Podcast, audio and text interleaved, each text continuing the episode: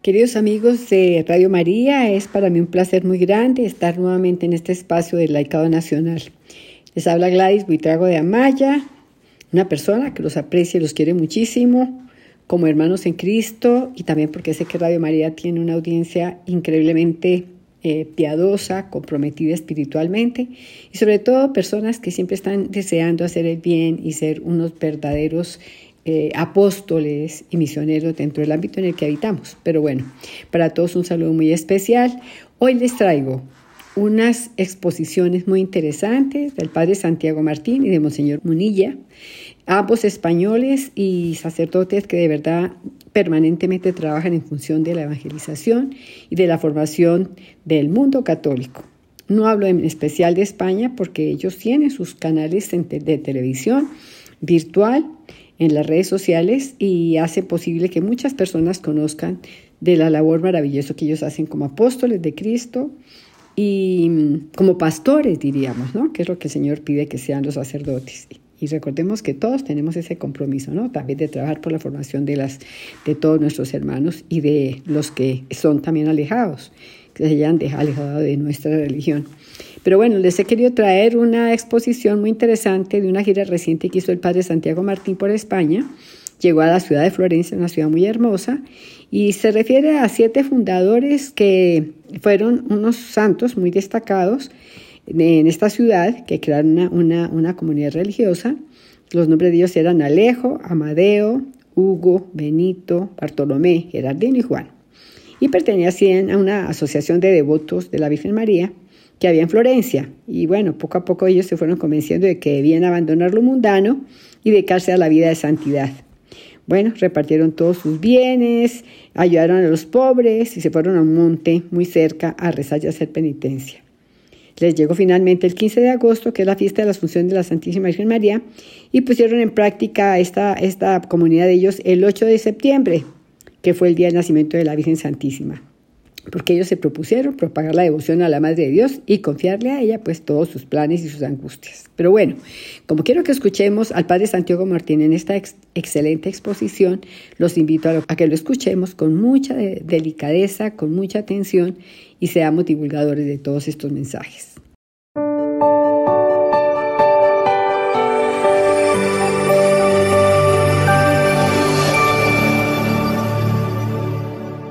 Siguiendo con nuestra eh, peregrinación por este país maravilloso, eh, rico no solamente en arte, sino también en ejemplos de vida cristiana, en santos, Hoy estamos en Florencia, una etapa eh, de paso porque eh, llegamos desde Turín de venerar la sábana santa y nos dirigimos a Asís para estar a los pies de San Francisco. Eh, seguramente Florencia no suena en la mente de la mayoría como un lugar donde ha habido grandes santos. Efectivamente hay ciudades que han tenido personajes que son más conocidos, que han influido mucho más en la historia de la Iglesia. Aquí estuvo un personaje discutido, que de hecho fue quemado como hereje, un reformador, Jerónimo Savonarola, que se enfrentó con el Papa de su época, que era nada menos que el controvertido eh, Alejandro VII español. Eh, Savonarola intentó la reforma de la Iglesia en un momento muy complicado, muy difícil, con Alejandro VII, que no era desde luego un modelo de santidad. Su reforma, la reforma que él pretende, eh, la llevó a cabo, la intentó llevar a cabo por la fuerza. Instauró de alguna manera una política de terror. Eh, quizá era la, época también y lo que pensaban en la época, eh, y, consiguió un rechazo no solamente de parte del Papa, que era acusado directamente por él, sino también de parte de los ciudadanos que se sentían amenazados por su eh, actitud persecutoria. en esa época vivía en Florencia, en esta ciudad, vivía, por ejemplo, Maquiavelo, un personaje eh, que inspiró a lo peor de la clase política, no solamente de su época, con su famoso libro El Príncipe. Pero a pesar de eso, de que no sea una ciudad conocida por sus santos, sí que ha habido aquí santos importantes. Quiero empezar por recordar a unos santos que están muy cercanos a nuestro corazón, los santos, los siete santos fundadores de la orden de los servitas, que todavía en algunos lugares de España existen las iglesias de los servitas, aunque ya no estén llevadas por ellos. Por ejemplo, hay lugares en Andalucía donde esas iglesias aún existen. Los siete santos servitas, eh, los siete fundadores de los servitas, los siervos de la Madre de Dios, eran comerciantes de aquí, de esta ciudad eh, de Florencia, contemporáneos a San Francisco. Eh, muy poco después de la muerte de San Francisco, por lo tanto, seguro que le conocieron y que además tuvieron eh, conocimiento de él, y porque era muy conocido San Francisco, los santos, los servitas, eh, em, empiezan su fundación en el 1233, cuando San Francisco muere en el 1226. Eran comerciantes en una ciudad de comerciantes como es esta, que deciden servir al Señor, venden todo lo que tienen, se retiran al monte Senario, muy cercano aquí, y fundan esta institución dedicada a servir a la Virgen María. Primera lección, por lo tanto, para nosotros, primera enseñanza, el servicio a la Virgen. En aquella época el servicio, el servicio a María, el servicio a Dios nuestro Señor, estaba relacionado sobre todo con la liturgia, eh, una orden dedicada al culto mariano, o con la ayuda a los pobres que siempre había, y quizá en aquella época más que hoy incluso, una ayuda de tipo caritativo, hospitales para personas menesterosas, también quizá otro tipo de enfermedades que no eran físicas, sino psíquicas, como después hará San Juan de Dios. Para nosotros, además de este aspecto de servicio, nuestro servicio a María consiste principalmente en la imitación. Servimos a María intentando parecernos a ella. Y parecernos a María significa intentar ocupar el lugar que María ocuparía si estuviera hoy aquí en medio del mundo. ¿Qué haría la Virgen aquí y ahora? Por ejemplo, intentaría que estuviera presente Jesús. Donde dos o más están unidos en mi nombre, yo estoy presente en medio de ellos. María, que hace lo posible para que el Señor esté en medio de la comunidad. Y esto está además muy relacionado con la enseñanza de la segunda santa de Florencia, a la cual está dedicada además esta capilla, Santa Margarita Santa María Magdalena de Pazzi, que vive unos siglos después, nace en el 1566, una familia rica, eh, noble, y muere a principio del siglo XVII, apenas iniciado el siglo XVII, 1605, y tiene esta monja mm, que es monja en contra de la voluntad de sus padres, la habían ya prometido para casarla, tiene una gran cantidad de experiencias místicas aquí en este lugar.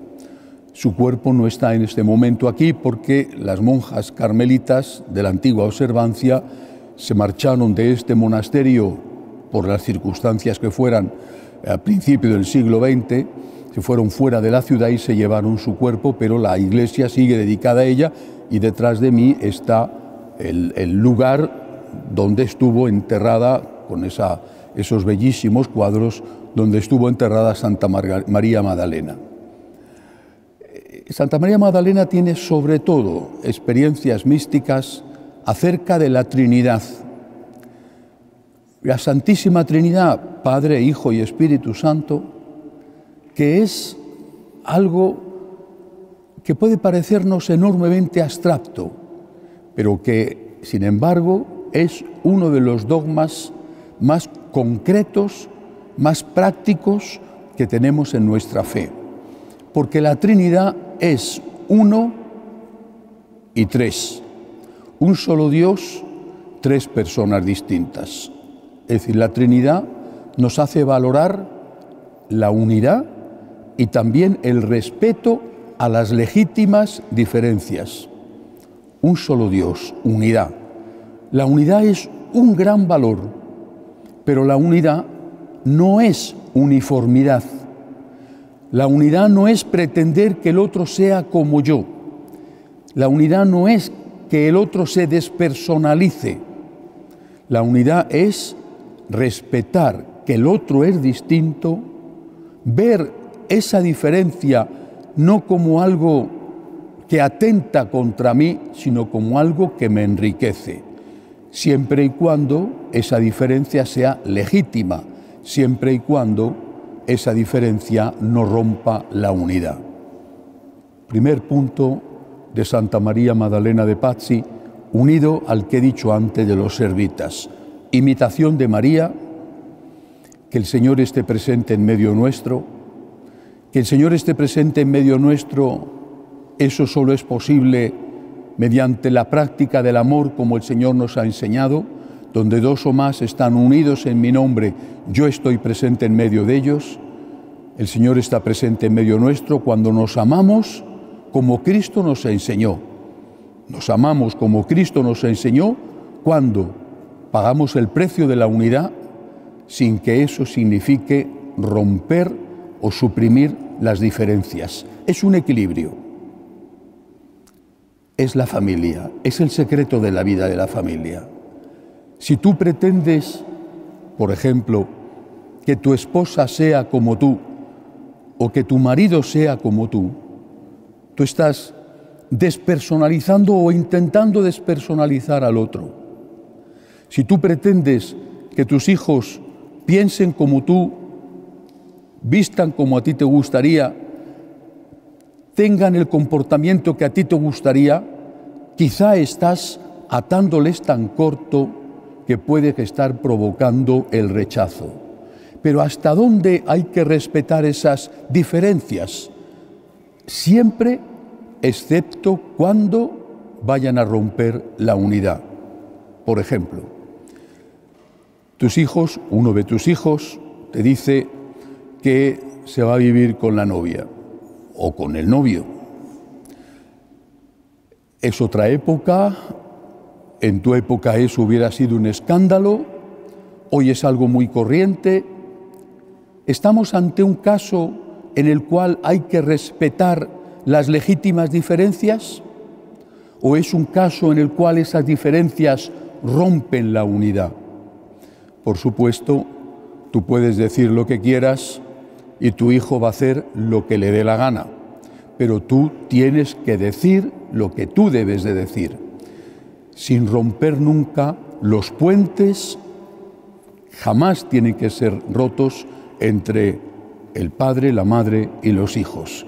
Y tienes que decirle, no estoy de acuerdo, en mi casa ciertos comportamientos no los vas a tener, lo que tú haces a mí me disgusta, no es lo que yo te he enseñado, pero sin embargo, dejándote esto claro, tú sigues siendo mi hijo, tú sigues siendo mi hija, y en la medida en que no me pidas que colabore con lo que tú estás haciendo mal, yo te digo que puedes contar conmigo.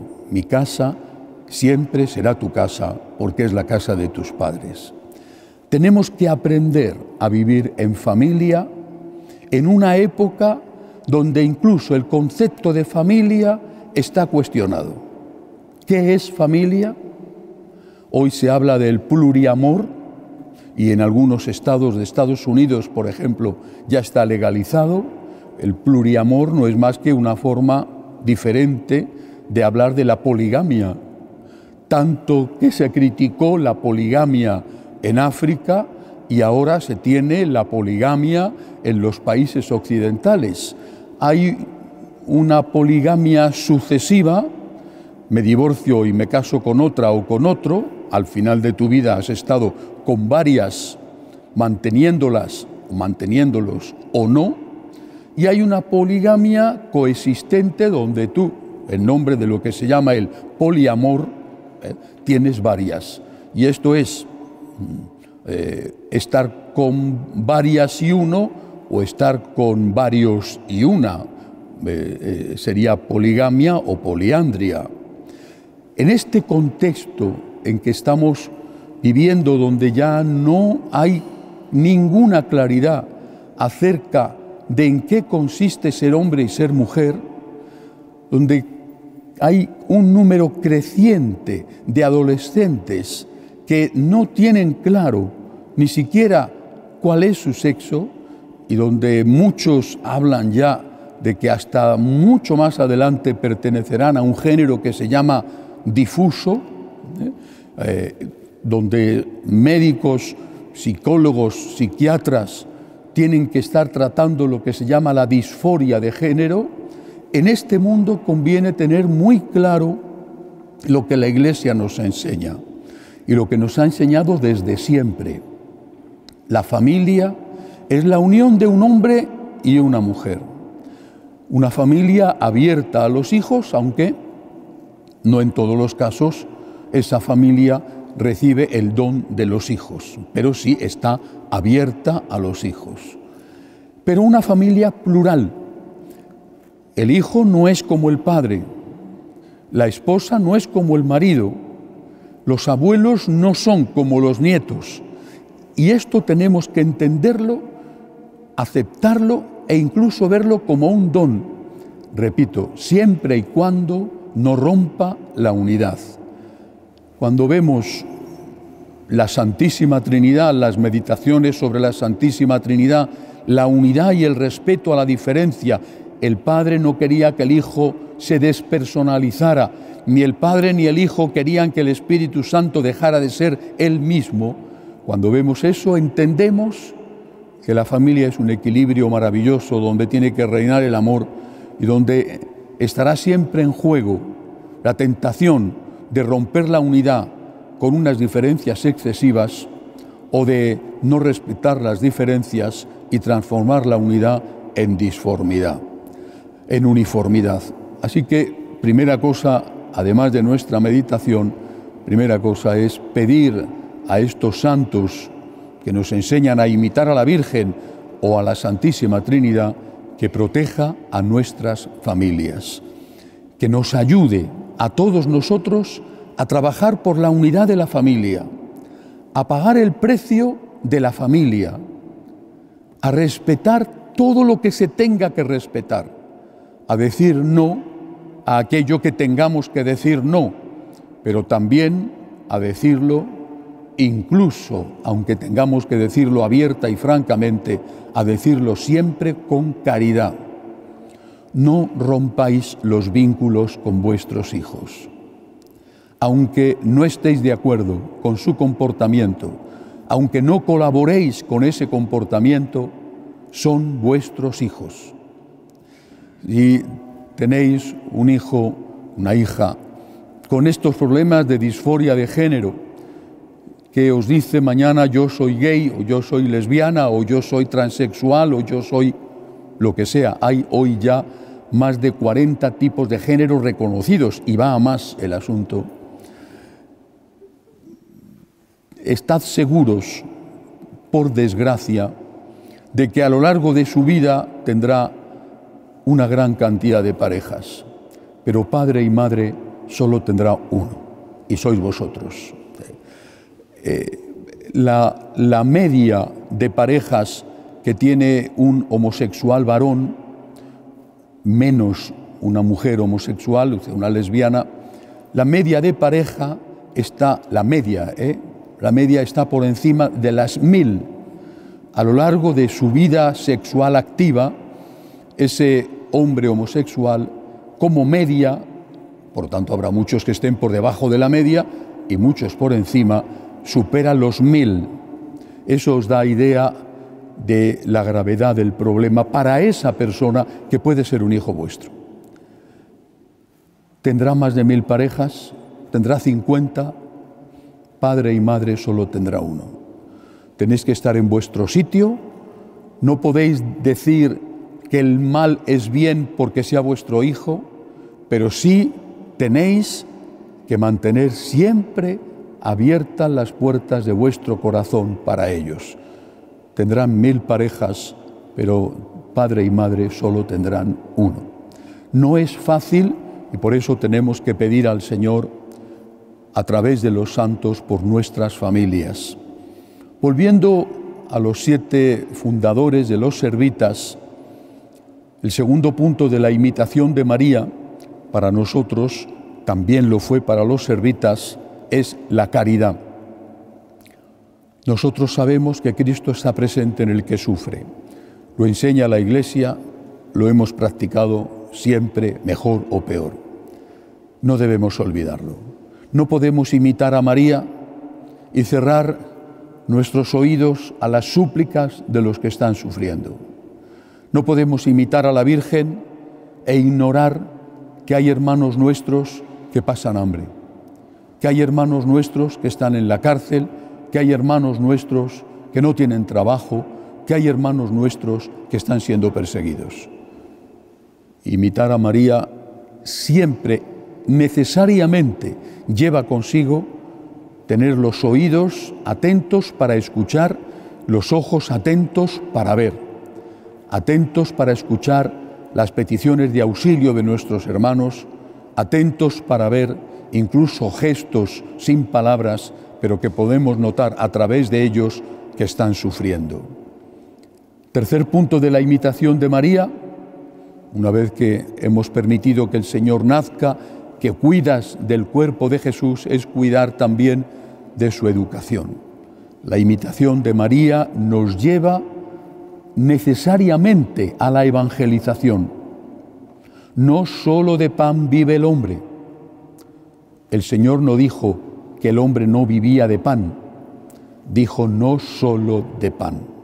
Y esto, por desgracia, hoy muchos en la iglesia lo han olvidado y están haciendo de la iglesia una ONG dedicada a hacer obras sociales. Es imprescindible el alma, es imprescindible educar el alma, es imprescindible evangelizar. Si tú das un pedazo de pan, has saciado el hambre de un día o de un rato si tú enseñas a esa persona a salir adelante por sí misma, le has ayudado muchísimo más. No significa que no tengas que dar el pan, significa que tienes que educar a esa persona para que sea capaz, saliendo de las garras del pecado, de ganarse el pan por sí mismo.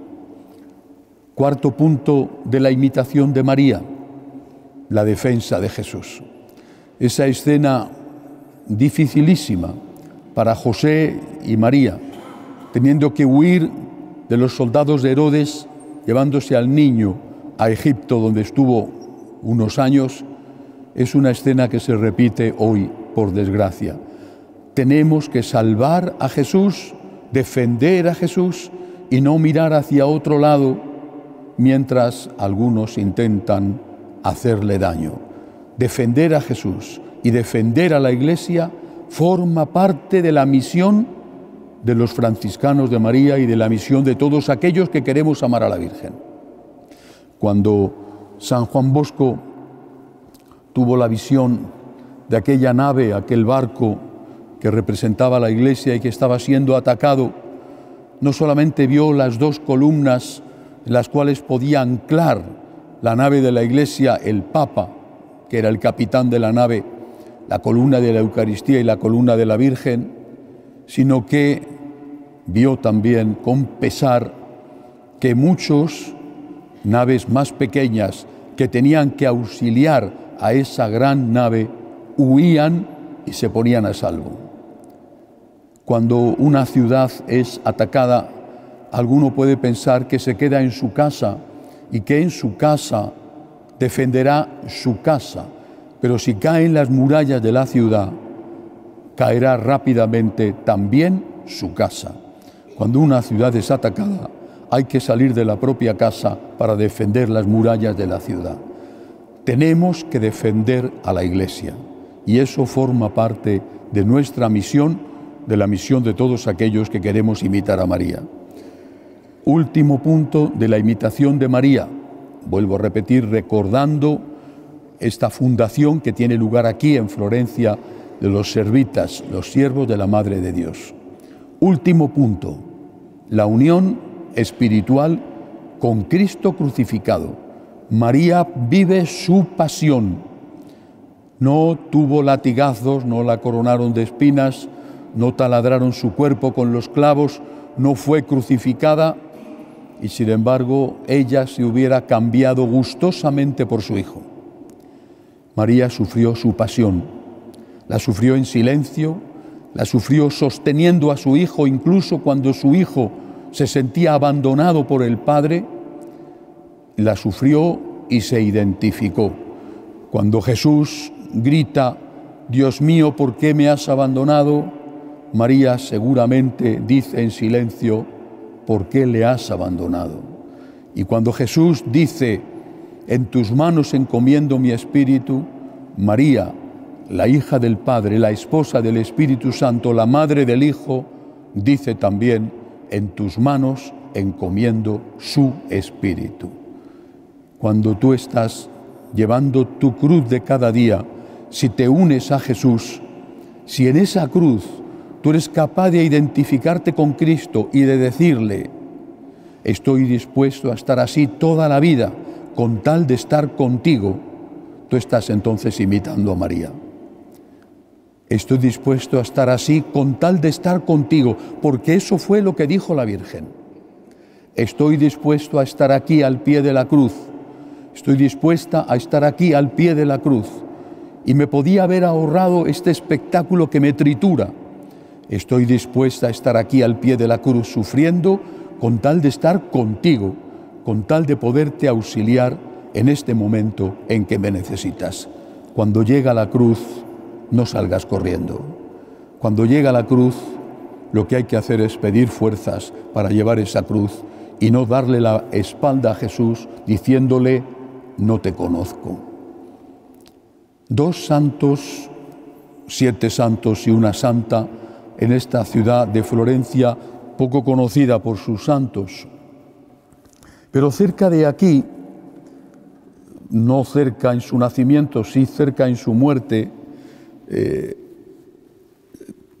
recientemente, porque es bastante reciente, ha tenido lugar un acontecimiento maravilloso. En 1991 nació en Londres, hijo de una familia italiana, en ese momento el padre trabajaba en el mundo de la banca y estaba destinado trabajando en Londres, eh, el muchacho, un muchacho más, hijo de italianos emigrantes de clase muy alta, el padre, el abuelo del muchacho, era uno de los hombres ricos de Italia, eh, pero nace en Londres y nadie podía imaginar lo que iba a ser ese jovencito. 1991, reciente. Año 2006, ese joven, en ese momento tenía 15 años, enferma de leucemia, nadie sabe cómo es posible, se siente mal, le llevan al hospital en una ciudad cercana a esta ciudad de Florencia, Monza, le llevan al hospital, cuando entra en el hospital le dice a su mamá, de aquí no voy a salir. A los tres días murió, una leucemia fulminante. Estoy hablando de Carlos Acutis, que en este momento ya es beato y que es una de las joyas de la Iglesia en este siglo XXI, porque muere en el año 2006 con 15 años. Lo vamos a ver en así, si Dios quiere, mañana. Es impresionante.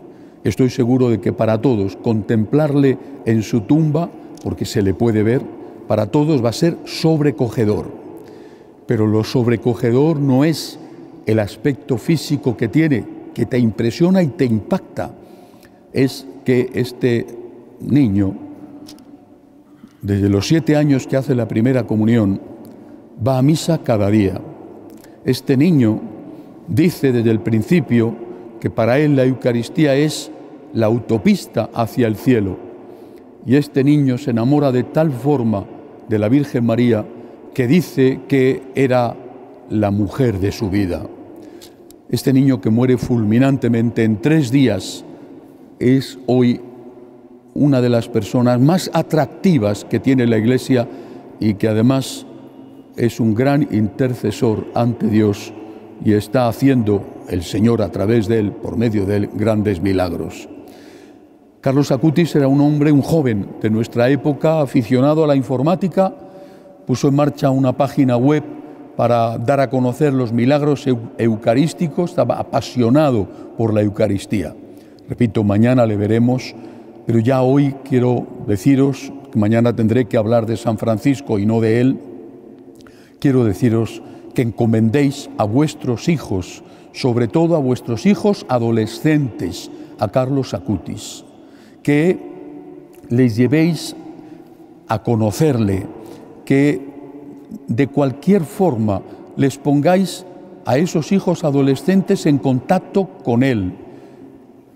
Resulta casi imposible no sentirse tocado en el corazón, especialmente los jóvenes, cuando le ven y cuando escuchan lo que Él ha hecho.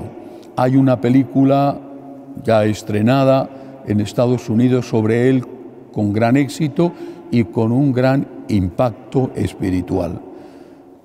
Pedimos a los siete santos servitas, pedimos a Santa María Magdalena de Pazis por las familias, por la unidad de las familias, por las familias rotas, por las familias que están en trance de romperse, para que todos aprendamos a valorar la unidad y a pagar el precio de la unidad, pero a la vez a respetar que el otro es distinto y a no querer someterle despersonalizándole a nuestros criterios y pedimos por intercesión del beato Carlos Acutis, de este adolescente maravilloso, pedimos al Señor por nuestros adolescentes y por nuestros jóvenes. Que así sea.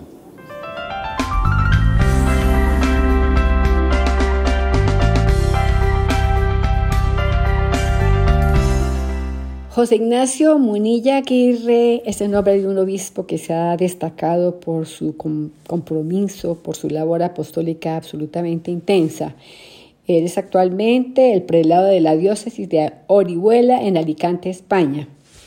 Ha sido muy reconocido por sus condiciones, por su calidad humana y en el año 1986, a los 25 años, pues fue nombrado obispo en Palencia y más tarde se le otorgó el cargo en, esta, en la diócesis de San Sebastián, es decir, el 9 de enero de 2010.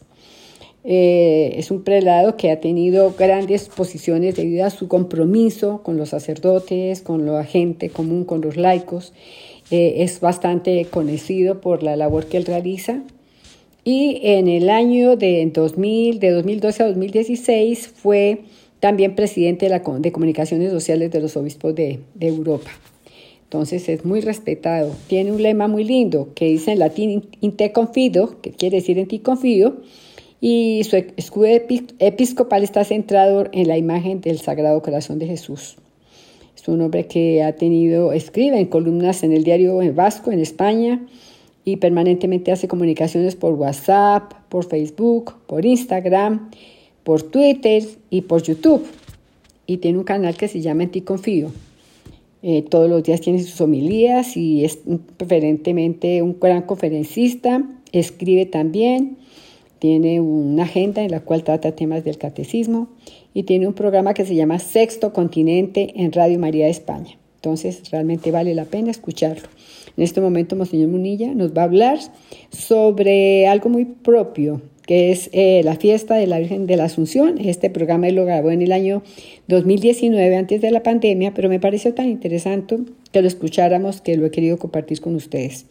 Así es que él habla de lo que fue Napoleón cuando se quiso tomar la fiesta de la Virgen Santísima y nombrarse él como santo en la fiesta, de ponerla como fiesta de San Napoleón. Y aquí vemos lo que a veces el poder, cómo se traduce en soberbia en arrogancia. Pero bueno, escuchemos a Monseñor Munilla.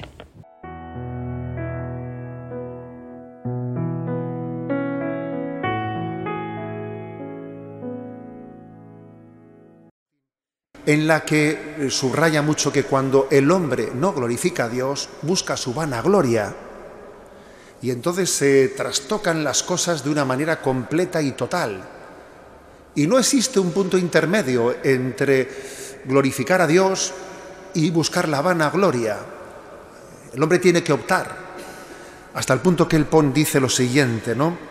Dice, dos amores fundan dos ciudades, dos tipos de sociedades bien distintas, ¿no? El amor a Dios sobre todas las cosas, el amor a Dios, que es capaz de escribir páginas maravillosas de la historia en el amor al prójimo y en la entrega a los demás, el amor a Dios hasta llegar al olvido de uno mismo y en la entrega de nuestra vida al servicio de los demás, o el amor propio que cuando llega hasta sus últimas consecuencias se enfrenta a Dios y se enfrenta a todo, ¿no? Dice, dos amores dieron a luz dos ciudades. O el amor propio hasta el punto de llegar a negar a Dios, o el amor a Dios hasta el punto de olvidarnos de nosotros mismos y entregarnos a los demás. Y San Agustín dice, ojo, que esto ha sido a lo largo de toda la historia. Ojo, que esto acontece en todas las circunstancias y situaciones. Eh, dentro de nosotros está teniendo lugar esa batalla entre dos amores, el amor a Dios y el amor propio. Y es hermoso ver cómo es muy aleccionador, porque la historia es muy aleccionadora, ver cómo acontece una cosa y otra. Se da la circunstancia de que hoy, hoy 15 de agosto del año 2019, hoy se cumplen 250 años del nacimiento de Napoleón Bonaparte. Es curiosa, ¿por qué os, por qué os mento esta conmemoración? Bueno, pues porque Napoleón Bonaparte formó parte, o sea, es, un, es una imagen emblemática de ese amor propio que se enfrenta, ¿eh? se enfrenta a, la misma concepción de Dios como dueño y señor de la vida. Y él, pues en la cumbre un poco de su tiranía, de su tiranía llegó a derogar la fiesta del 15 de agosto y como él había nacido, ¿eh? pues en este día para celebrar su onomástica se puso a la celebración de San Napoleón, ni más ni menos, ¿no? Se inventó la existencia de un santo, que eso ni, siquiera existe históricamente, ¿no? San Napoleón, y cambió la fiesta de la Asunción por la de San Napoleón. Uno dice, mm, madre mía, ¿no? Qué, qué, concepción de la vida, ¿no? Pero eh, cuando alguien hace esa apuesta por el amor propio, por encima de todas las cosas, es incalculable a dónde pueda llegar ¿no? en su vida. Y de hecho, pues él, bueno, pues eh, escribió episodios de la historia que sería bueno recordar. Por ejemplo, él llega cuando invade Roma, en la invasión de Roma toma al Papa Pío VI como preso, lo lleva preso a, Francia y a Napoleón le gustaba decir Pío VI y último, Pío VI y último, no va a haber más papas, conmigo se han acabado los papas, ¿no? Luego la historia es tremenda porque los cardenales que allí sobrevivieron se juntaron en Venecia y lograron nombrar a Pío VII.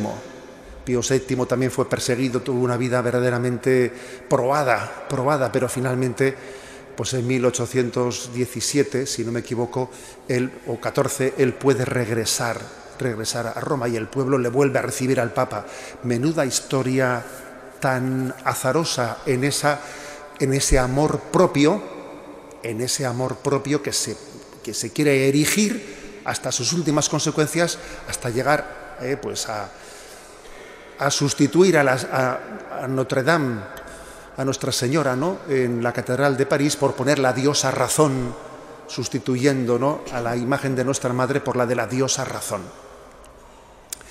Pero por el otro lado está también el otro, el, otro modelo del cual habla Agustín, el otro referente, el del amor a Dios que lleva hasta el olvido de uno mismo.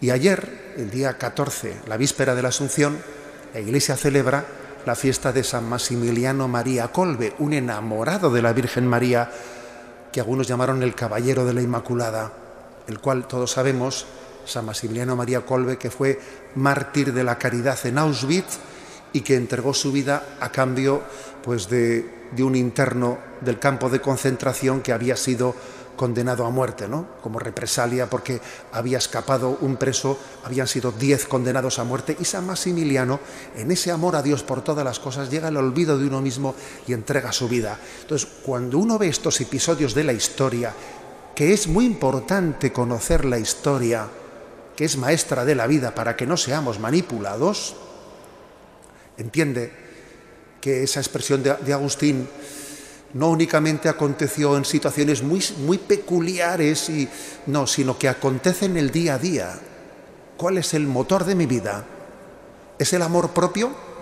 Y si el motor de mi vida es el amor propio, me veré haciendo en determinadas circunstancias acciones que me puedo sorprender de ellas mismas, porque el amor propio llega a negar la verdad, a intentar imponer nuestro deseo por encima de la verdad y de la objetividad de la vida. O por el contrario, si es el amor de Dios el motor de nuestra vida, pues Dios nos permitirá ser instrumentos suyos pues, para el bien del mundo, para que el mundo sienta y experimente el amor tan tierno que Dios le tiene a través de nosotros, aun siendo tan poca cosa y tan pequeños. ¿Cuál es el amor que mueve mi vida? ¿El amor propio o el amor a Dios? Ciertamente también hay que decir después de esta historia que he contado, ¿no? que la misericordia de Dios es capaz de cambiar el decurso de la historia. Se cuenta que cuando Napoleón Bonaparte estaba en el lecho de muerte, en el lecho de muerte, él pidió a un sacerdote eh, para, pues para recibir los sacramentos, ¿no? y es muy conocida la frase que él pronunció ante, ante quienes se escandalizaban. Lógicamente, él estaba rodeado de un grupo de personas que se escandalizó de que él pidiese un sacerdote en ese momento para, recibir los sacramentos. No, vamos a hacer el ridículo. Hemos llevado una batalla en esta vida ¿no? contra la iglesia y ahora va a recibir este los sacramentos. ¿no? Y es conocida la frase que él pronunció. ¿Por qué os sorprendéis? ¿No sabéis que las frases hechas desafían todo lo conocido, pero solo los imbéciles desafían el misterio. Que en el fondo no entiendo yo esa frase o la interpreto como haciendo una lectura crítica de su vida diciendo, pues es que he sido idiota, he sido y ahora no quiero, por lo menos en el momento último de mi vida, no quiero morir de esa manera, como aquel ladrón que le dice al otro, mira, nosotros tenemos lo que nos hemos merecido, pero, pero este qué mal ha hecho, ¿no? Señor, acuérdate de mí cuando llegues a tu reino, misericordia, ¿no? Misericordia.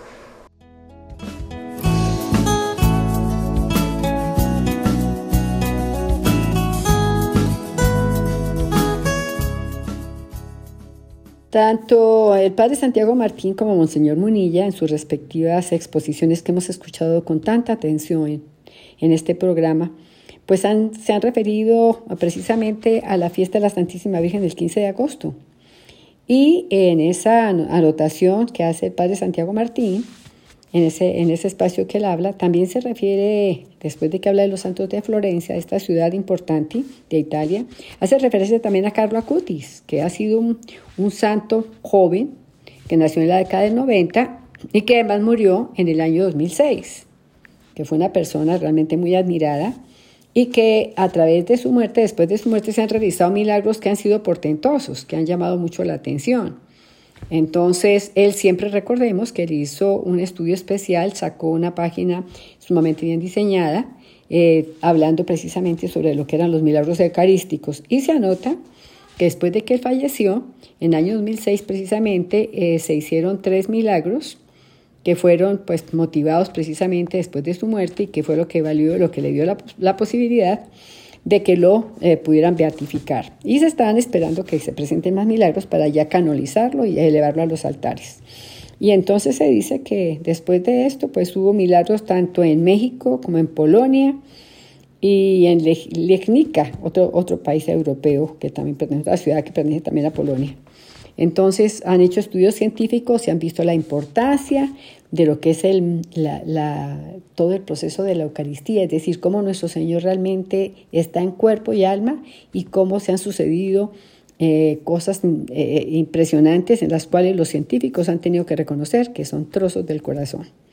Pero bueno, quiero también además ya para despedir este programa, queridos amigos, eh, ha pasado el tiempo muy rápido, eh, decirles que vale la pena que nos acojamos siempre a estos santos, sobre todo a Cutis, recomendando que protejan a nuestros niños. Y vamos a cerrar este programa con una hermosa canción a la Virgen Santísima. Así es que los invito cordialmente a que la escuchemos y reciban todos un abrazo muy especial y si Dios quiere nos estaremos conectando nuevamente en el próximo programa. Por favor, una ayuda económica a Radio María, que hace tanta labor apostólica con nosotros. Un saludo especial para todos estos operadores que trabajan con tanto empeño e interés. un feliz día para todos. Gracias. Cuando sientas miedo, aquí estoy yo. Cuando tengas penas, aquí estoy yo. Si se nubla el cielo en tu corazón, yo tan solo quiero que sepas que estoy yo. Aquí estoy yo, aquí estoy yo, aquí estoy yo, aquí estoy yo. En el fin del mundo, en cualquier rincón, hijo de mi alma, tú sabes que estoy yo.